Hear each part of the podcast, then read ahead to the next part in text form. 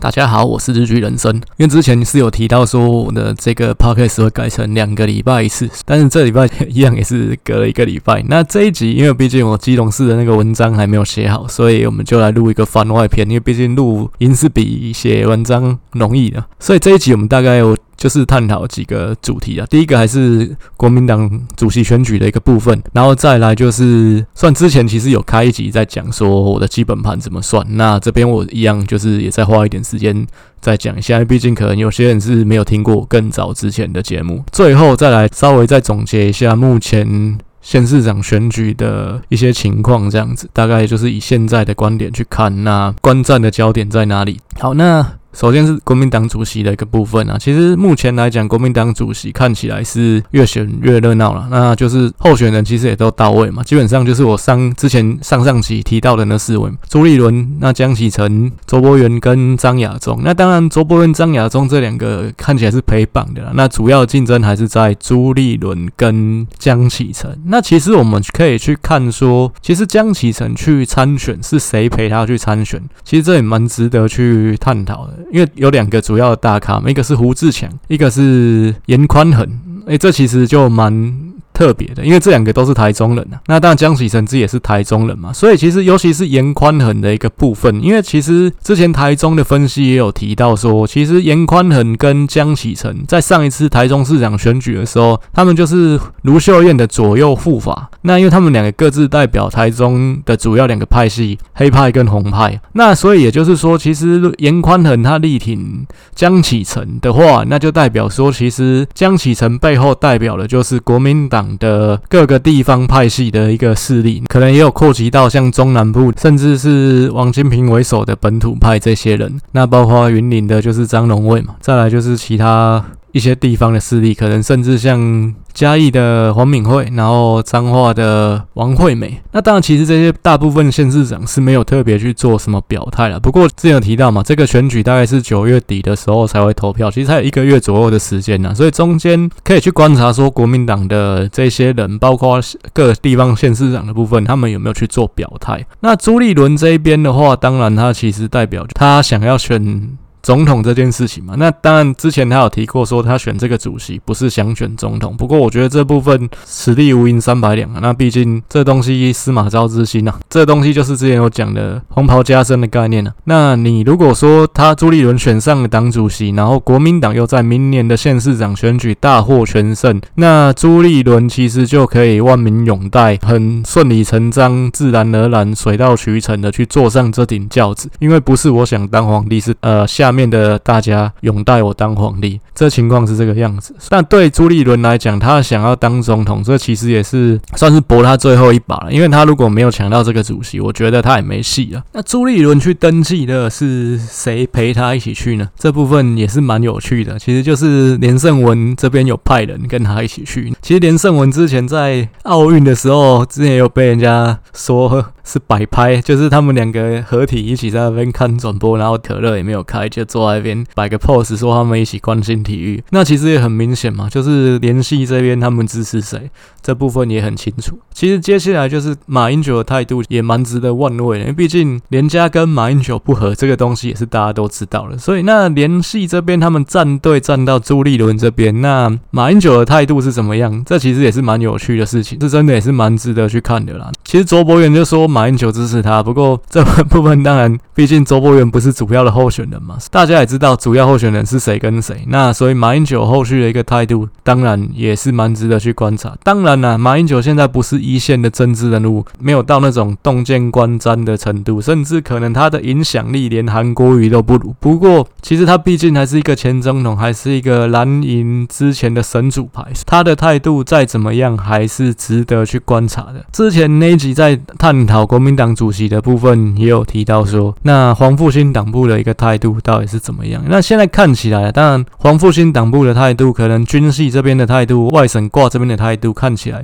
是偏向朱立伦的。江启臣后面代表的就是本土派的一个势力，也就是各地方派系、地方山头的一个势力。所以其实未来的一个月，那国民党的主席选举应该会是政坛上各方瞩目的一个焦点。那甚至双方，其实我就说双方。棒了，因为另外两个就是陪榜的。那他们对一些议题怎么样去应对，包括说国际的议题、美方的议题，甚至中国方面给他们的考题，你们对九二共识是怎样的一个态度？这个部分其实都蛮值得去观察的。九二共识这件事情，讲真的啦，其实一个国民党，那你今天曾经是一个跟共产党在中国相抗衡的一个政党，然后是一个跟中共产党势不两立的一个政党，然后今天你的。党主席选举，那是需要经过共产党考试，是需要去让共产党满意的。这个我是觉得走到今天这个地步，实在是也是一个让人不胜唏嘘的一件事情。那朱立伦他的一个总统梦，还是回到我之前讲的，老实说他已经时不我与了。因为今天国民党最重要的一颗太阳，旭日东升的太阳是侯友谊。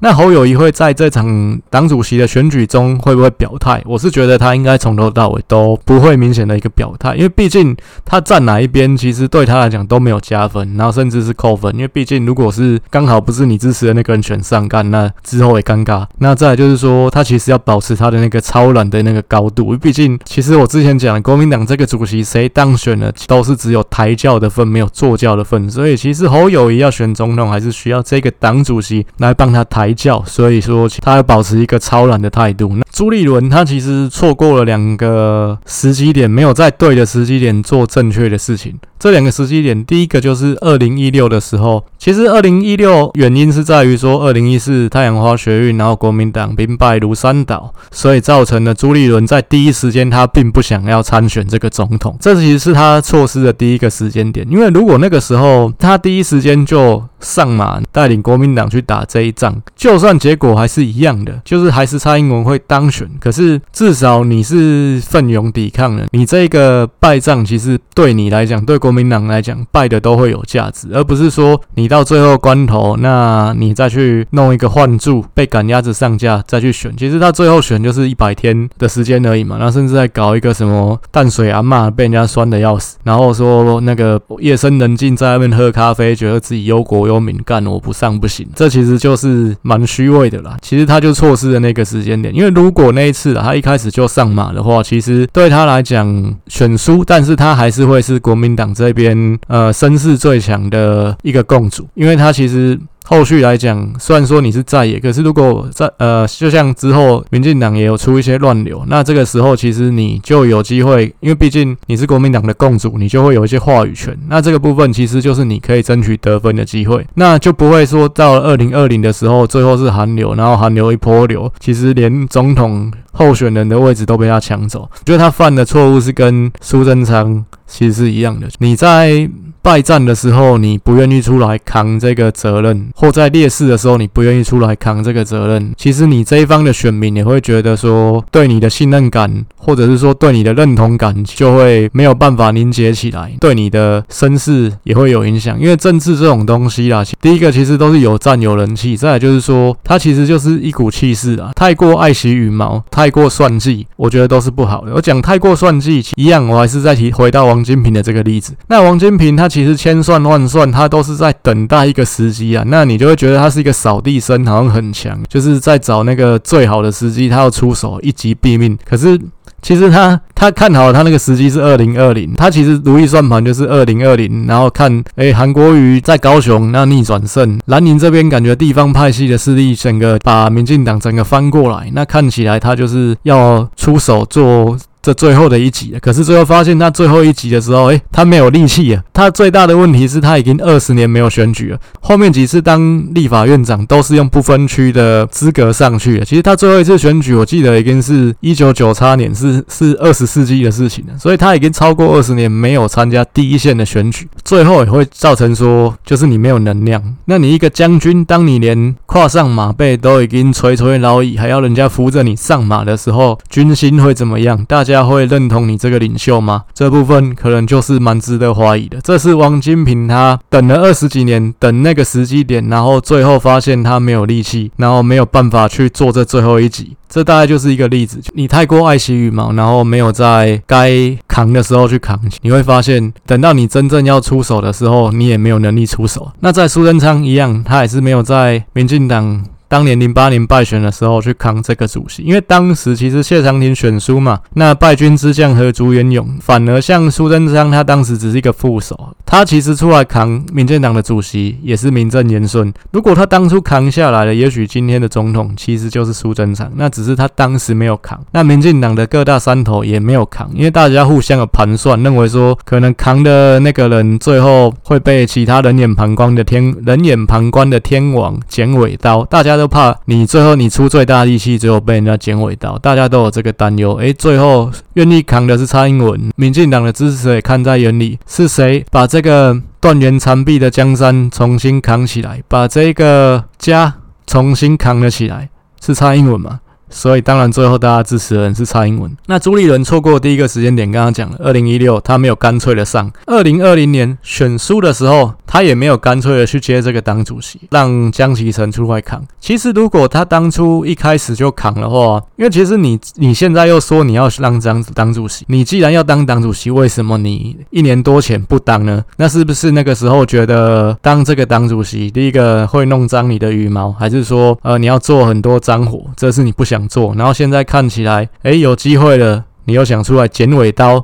是这个样子吗？那这个就很像说，可能你在公司里面，然后一个专案，可能前面努力做事的时候，你不想要参与，等到最后看这个专案好像快要开花结果了，你再说，哎，我要加入这个专案，那我觉得应该怎么怎么做，有办法让这个专案可以成功？靠北，按你前面都不讲，或者是说，哎，这个事情有功勋。那你才想要去做，那前面做苦工的时候你不想干，其实就是这个样子一样。其实不管是国民党的基层啊，或者是说一般的选民，其实大家眼睛也是雪亮的嘛。今天这种东西不是说你在跑那种接力赛，然后看到就是在终点看到就是只有最后一棒的跑者，其实前面的跑者也会被看到，因为毕竟讲真的，大家没有这么健忘。所以说，这是朱立伦他错过了第二个时间点。那他要选总统，其实我是觉得就是先机已失啊，再来就是时不我与了。那你今天又把江启臣的主席抢过来，跟你当初换住其实不是同样的事情嘛？然后再来就是说，一样，就算你抢过来了，其实今天国民党里面声势如日中天的那个人，其实是侯友谊，不是你啊。那一样嘛，我们再回到二零零八、二零一八来看，其实当时吴敦义打的算盘也是他带领国民党打了一场。胜仗，那是不是这个选总统的人就应该是他呢？最后的结果也不是这样嘛，因为最后拿到这个胜利果实的人是韩国瑜啊。那同样的，其实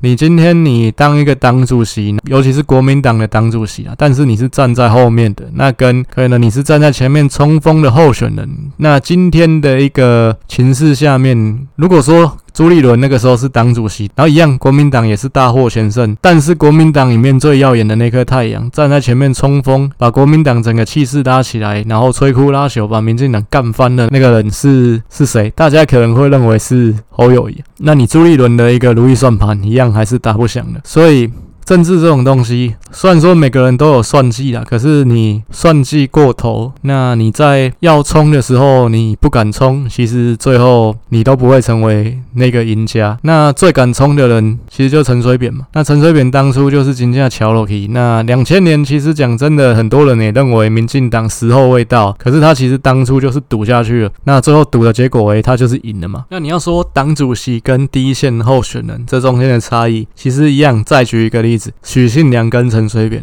那一九九七年的时候，民进党在县市长选举第一次获得一个大获全胜的成绩，在全国南瓜半数县市以上的的执政权。那当时民进党的党主席是谁？是许信良。所以当时许信良也认为说，他选两千年总统应该是水到渠成的。可是最后坐上这顶轿子的人，也是陈水扁。因为陈水扁是当时民进党冲最前面的一个大诸侯的一个政治明星，因为他是有实际去参与选战，包括他也扛了马英九这个呃算是硬战。那蔡英文他最后能够坐上这顶轿子，一样，他二零一零的时候他去选了新北市长，而且是他在苏贞昌去先把这个镁光灯焦点的台北市先抢走的情况下，他去扛这个吃力不讨好的新北市长，因为他有去打这一仗，最后一样。才有坐上这顶轿子，所以其实你坐轿子跟你如果纯在后面当一个运筹帷幄的党主席，我是觉得啦，你就算打赢了这场选战，但是加分加在谁身上，可能不是加在你身上，能够拿到最多红利的人，应该也不是你。那再来，我这边讲一下。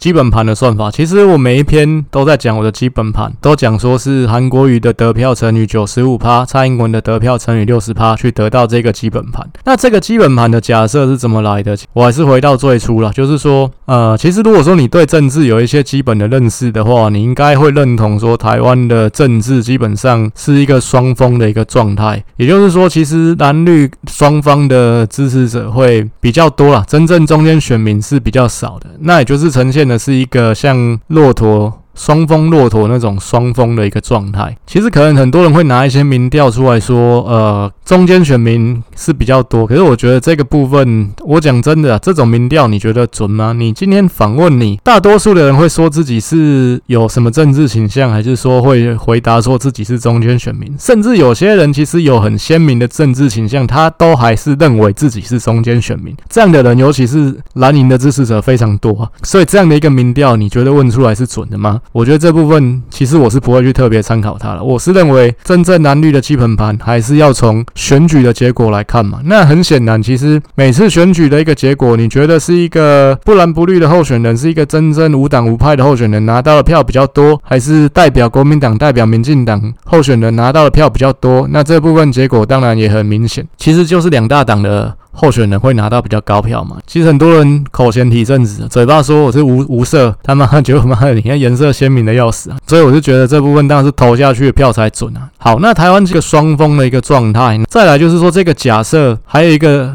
前提，就是蓝大于绿的这一个前提。因为讲真的，台湾的政治啊，其实很多人可能又不认同，认为说蓝绿的基本盘应该是差不多的。可是我老实说。那台湾的一个选民，那真正拥有那种比较独立的思维、价值观方面比较 open 的，可能其实已经是至少七年级生之后的人，其实才有这种比较 open 的一个思维。像四五年级生，其实他们成长的一个年代，都还是在比较封建保守的一个年代。那他们那个时代的人的思维，其实也会受到他们的受到的教育影响，会比较深。那其实我们过去的教育，包括说七年级生比较前段的啦，其实我们在。学生的时候是呃，不管是我们的教材或者是我们的老师，其实灌输我们的思维，其实多少也都有一些党国的思维在里面啊。像我小的时候，老师在讲那时候，民国在八十年代初期啊，老师都还是会说民进党是一个乱党啊，就是整天扯后腿。所以其实，其实你 如如果说就是一个好学生，觉得老师讲的都对的话，你就会有这种。根深蒂固的一个观念，觉得民进党真他妈垃圾。那那当然，我小时候也会也多少有一点这样的概念的。那后来发现好像有点不太对。那每个人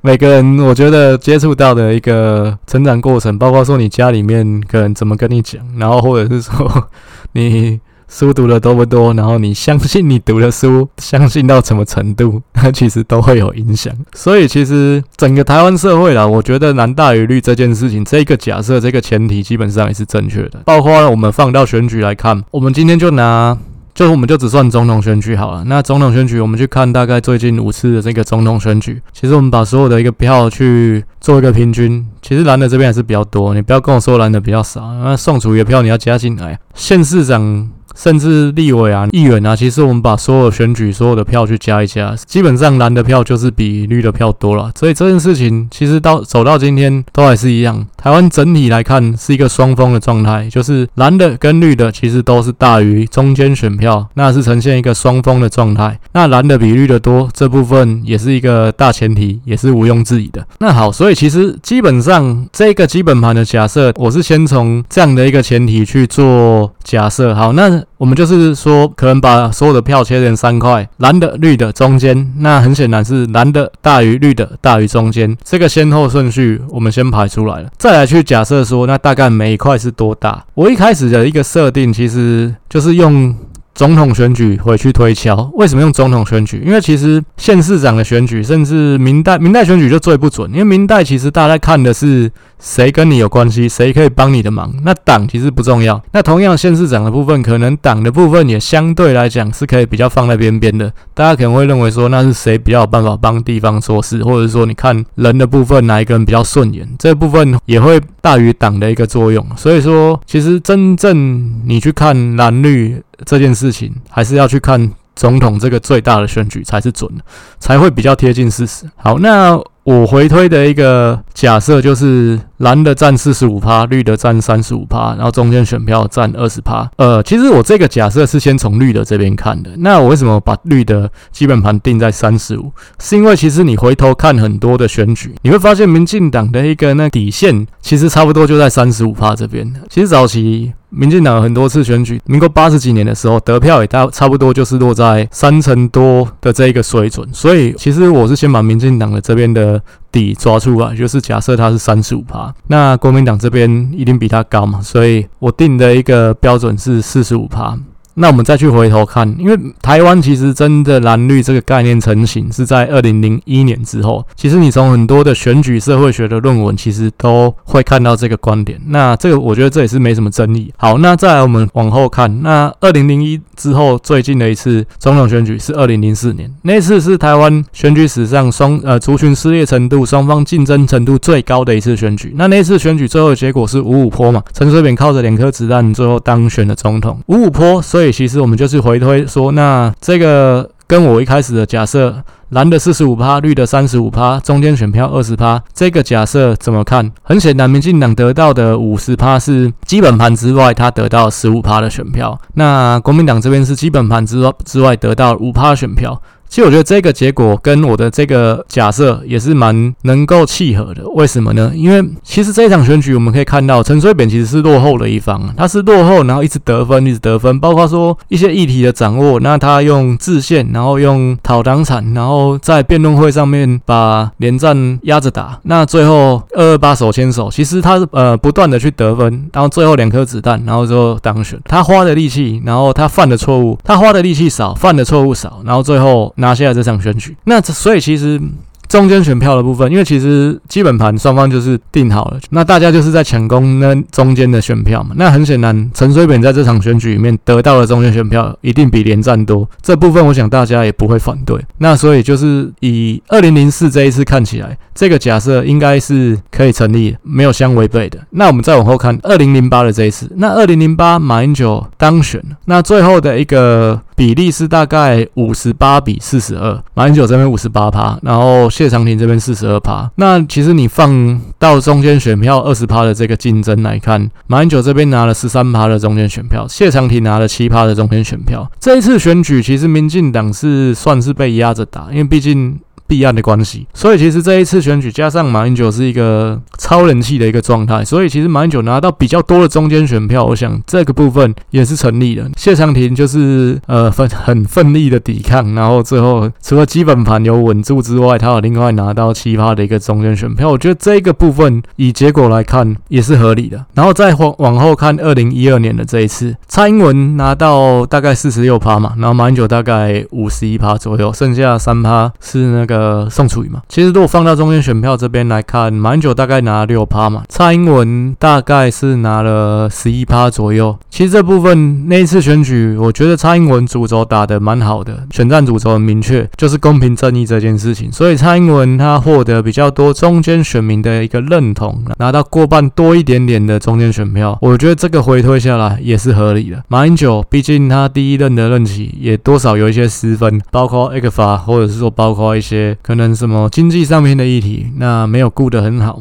那什么二二 K 之类的这些事情，多少会流失他的一个中间选票，所以他中间选票从十三趴缩减到六趴，这个部分怎么看都是合情合理。所以其实从这三次总统选举去推敲下来，我是觉得我的这个轮廓就是四十五比三十五比二十这个轮廓，其实这个模型是可以成立的。那所以我就是用这个模型去看待台湾的基本盘，看待台湾的选举。那但是这个模型其实到一四年之后是有一些质变，所以我后面就是改了这个模型。因为一四年之后，我是觉得整体来说啦，那蓝营的基本盘是下滑的，然后中间选票是增加的，绿营我是觉得大概还是维持啦。那所以其实我后面的一个模型就是修正，蓝的变四十趴，绿的维持三十五趴，然后中间选票维持二十趴，大概这样的一个比率。那所以说以这个比率去回推，所以就是看到二零二零的那一次选举，就是蔡英文跟韩国瑜的得票要怎么样去修正，接近到这个。四十比三十五比二十五的这个比率，大概就是韩国瑜的得票成九十五趴，最后蓝的整体会是大概在四十趴左右。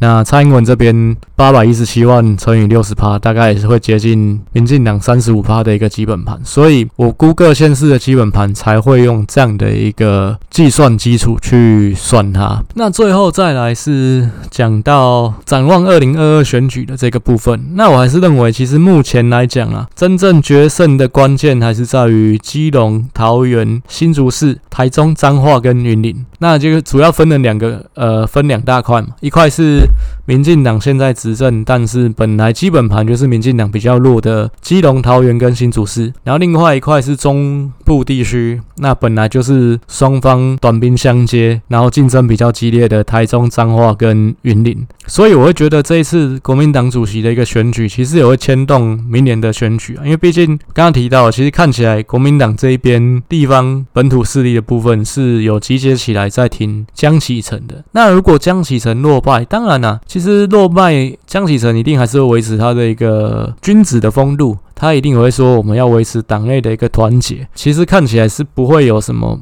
表面上了，不会有什么太大的一个影响。不过，其实这对于说地方派系的势力，他们愿意出多少力，在你明年的选举当中，其实这就是在水面下的事情了。毕竟，二零一八国民党全面的回归，然后在各县市又重新拿回来，这其实就是地方派系的一个胜利，不是国民党真的做了多好。因为毕竟从台中以南去看，台中、彰化、云林、嘉义这些地方。全部都是国民党本土派的地方势力获胜了，那甚至包括韩国瑜的高雄，所以那次选举可以视为是国民党地方派系对于民进党的一个反扑。那可是如果说国民党这边，那又是外省挂的势力要全面夺权，然后甚至回到往。中国倾斜其实本来就是在这条路上，更往中国倾斜这样的一个路线的话，那这个地方派系的部分到底有没有办法像二零一八年这样子，可以完全的吹出来，可以有一个这么强力共同的敌人，就是要打垮民进党？可能这个部分就真的比较值得怀疑了。那如果说这一次地方派系的力道没有像二零一八这么强的话，我认为像台中、彰化、云林的选举都还是有一些变数。那云林当然本来基本。本盘就是绿大于蓝了，那只是说张荣味太强了嘛。但是过了这四年，我是觉得民进党这边如果能够团结起来了，那苏治芬跟刘建国之间的矛盾可以化解，然后可以全力支持刘建国的话，我觉得云林这边其实还是民进党比较占优势。但是台中彰化这边，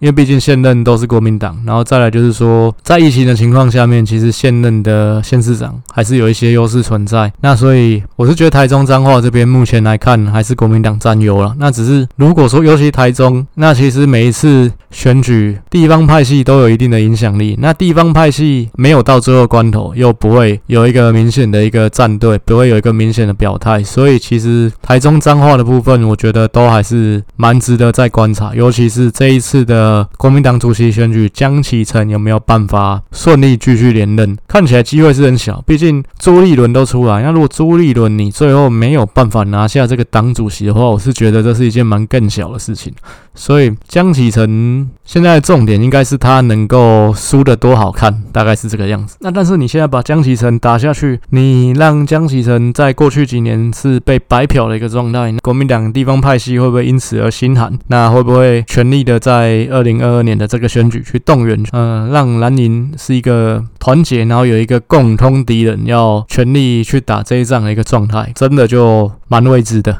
那其实我是觉得政治这个事情啊，很像在小路上面开大车，尤其是台湾现在的一个国际状态，在小路上开大车，就是说，第一个你要开得慢，然后再来就是说，嗯，你不管再怎么小心，其实你的车还是会去可能有一些颠簸，或者是说会去撞到旁边的山壁这边口结那边口结，或者是说撞到旁边的树林啊什么的。但是其实台湾的这台车上面，那我是觉得还是蛮多人会去用一个不合理的高标准去看待。在开这台车的人，不管是有怎么样的一个颠簸，或者是说撞了旁边的树一下，你就会在那边叫说：“哦，这个开的技术太烂了，换人呐！这个司机太烂了，我们要换司机。” 换到最后，你会发现没有司机。那其实，在这种时候，就会很多人见缝插针了，包括像柯文哲这种人，就会讲一些风凉话，然后说啊，这个司机太烂了，要是我就不会这么开。然后啊这边这个过弯怎么这样过呢？要是我的话就，就我是最讨厌这样过弯的。那 我我的话就就会。很轻松的可以转过这个弯道，这种时候可能有些人就说：“对啊，对啊，那还是让柯文哲来开最好。我们下一次要支持柯文哲。”但我是认为柯文哲这个人，其实讲真的就是哗众取宠，就像我们学生时代的那种补习班老师一样，你在上面讲的头头是道，什么这一题要用暴力解干，我觉得柯文哲真的太像补习班老师。那你暴力解解到后面，你解出了什么小？其实我觉得你连台北市都做不好。你要怎么当总统？那当然这样讲，其实很多人还是听不下去啊。毕竟，呃，很多小清新还是觉得阿北最棒，然后阿北可爱，阿北务实，所以我还是觉得政治这种事情是在小路上开大车了。其实开车的人要维持住，不要让台湾这台车掉到山谷下面，大家一起粉身碎骨，是蛮有难度的。其实大家可以多给开车的人一些耐心啊，然后再就是说，也要真的去观察其他在旁边叫的人，他是不是有能力来开这台车。那对民进党来讲，当然明年的这个选举，我觉得也是一场硬战，因为毕竟你站在执政的角度上面，你有很多的挑战，尤其是纾困这件事情。纾困这件事情最大的难度就是公平，其实你很难做到公平啊，你一定很容易就是厚此薄彼。其实纾困这种事情，讲真的，重点还是应该是救急不救穷啊。那不然，其实你很容易说，有些人他拿了一些纾困金，会觉得太少。然后或者是说觉得为什么别人拿的更多，那我只有这样，那这种东西其实到最后每一个人都不满意。就像说你今年说要发五倍券，那五倍券大家吵一吵，最后又急转弯说不要收那一千块了，那不要收一千块好，最后变成普发，那普发到最后是不是又要吵说那为什么富人也拿五千块，穷人也是五千块？其实这种吵到最后没完没了。那同样的，其实假设说你在一个人快饿死的时候，你给他。一块饼干吃，他可能会很感谢你。可是当他发现，哎，旁边的那个人，你给他吃的那块饼干比较大，他就会觉得说不满了，或者说你。每天一直给他饼干吃，那他最后说：“你怎么给我的东西那么烂？为什么不是给我更好的蛋糕，还是说更好的食物？”那所以其实纾困这件事情啊，我是觉得真的吃力不讨好，而且真的有很高的难度跟很高的操作的艺术性，因为你真的很容易最后的结果是所有的人都没有讨好，然后所有人都干你干的要死。那民进党也不是没有这样的前车之鉴嘛，你像二零一七年修那个劳基法，然后修到最后后又急转弯，那拿掉七天假，最后其实劳方也不满意，资方也不满意，那最后你讨好了谁？那同样的，其实疫苗这件事情也是一样啊。其实疫苗你到现在走到今天这样，虽然说看起来啊是虽然走了跌跌撞撞的，但是还是挺过来了。那毕竟美国、日本都帮了我们一把，可是。其实你到接下来这一关，还是会面临一个父子骑驴的问题啊，就是说，那你是要先让老人打第二针，还是说让更多的年轻人进来打第一针？那其实你给谁，我觉得现况都会有问题，因为其实现在疫苗还是不够嘛，尤其是莫德纳的数量。那你给了更多年轻人进来打，其实老人的那个莫德纳第二针就会断炊嘛。那如果你先给老人打第二针，年轻人其实会靠北说，那我第一针都还没打，你就急着给老人打第二针。那当然啦，这个部分。嗯，蓝白阵营你会见缝插针嘛？你像呃柯文哲的那个副市长要选台中市的蔡炳坤，就在那边 po 文说这个可能会造成世代上面的一些矛盾。你娘嘞，干这个老师当太久了嘛？只能讲这种。他其实那篇文我觉得看着就很好笑，就是如果有兴趣可以自己去找他脸书看。那总之这个问题其实还是需要去好好处理啊，真的就是如履薄冰啊，因为毕竟每一步都很容易被攻击。怎么样？其实现现况是蓝白要见缝插针非常容易。每一步都很危险，因为虽然我说疫情对于现任的县市长看起来是一个保护伞，那但是其实放到中央来看，其实那个情况又不一样，因为中央其实是反而会受到攻击的，不是说在疫情之下你去攻击政府，好像就是是你这个人不对。或你这个人可能有什么包藏祸心，大众又不会这样子看，所以其实疫情这件事对地方县市长是有利的，那但是对中央来讲是不利的。好，那最后最后还是再小工商一下，我是很希望能够让日剧人生选举研究所这个部落格，或者是说这个 podcast 有办法能够走到一个商化的地步啊。那但是我觉得我一个人的力量是有限，所以我希望可以找志同道合的伙伴一起来做这件事情。那当然这个部分，如果说你有一些想法，那可能你的立场那也是跟我比较接近的，那其实也蛮欢迎你私讯来跟我联系。那当然前提是你要先把你的一些想法简单的跟我说一下，那我们这边才有可以讨论的一个基础。那当然，现在疫情嘛，讲真的，其实视讯是蛮方便的一个东西啦。如果说真的有想法，那我觉得我们这个想法是有合作的发展的可能性的话，其实我们透过视讯来聊一聊，我觉得这部分也都蛮容易的。那以上就是这一集的一个番外篇。那一样，我们下个礼拜会进入到基隆市的一个部分。谢谢大家。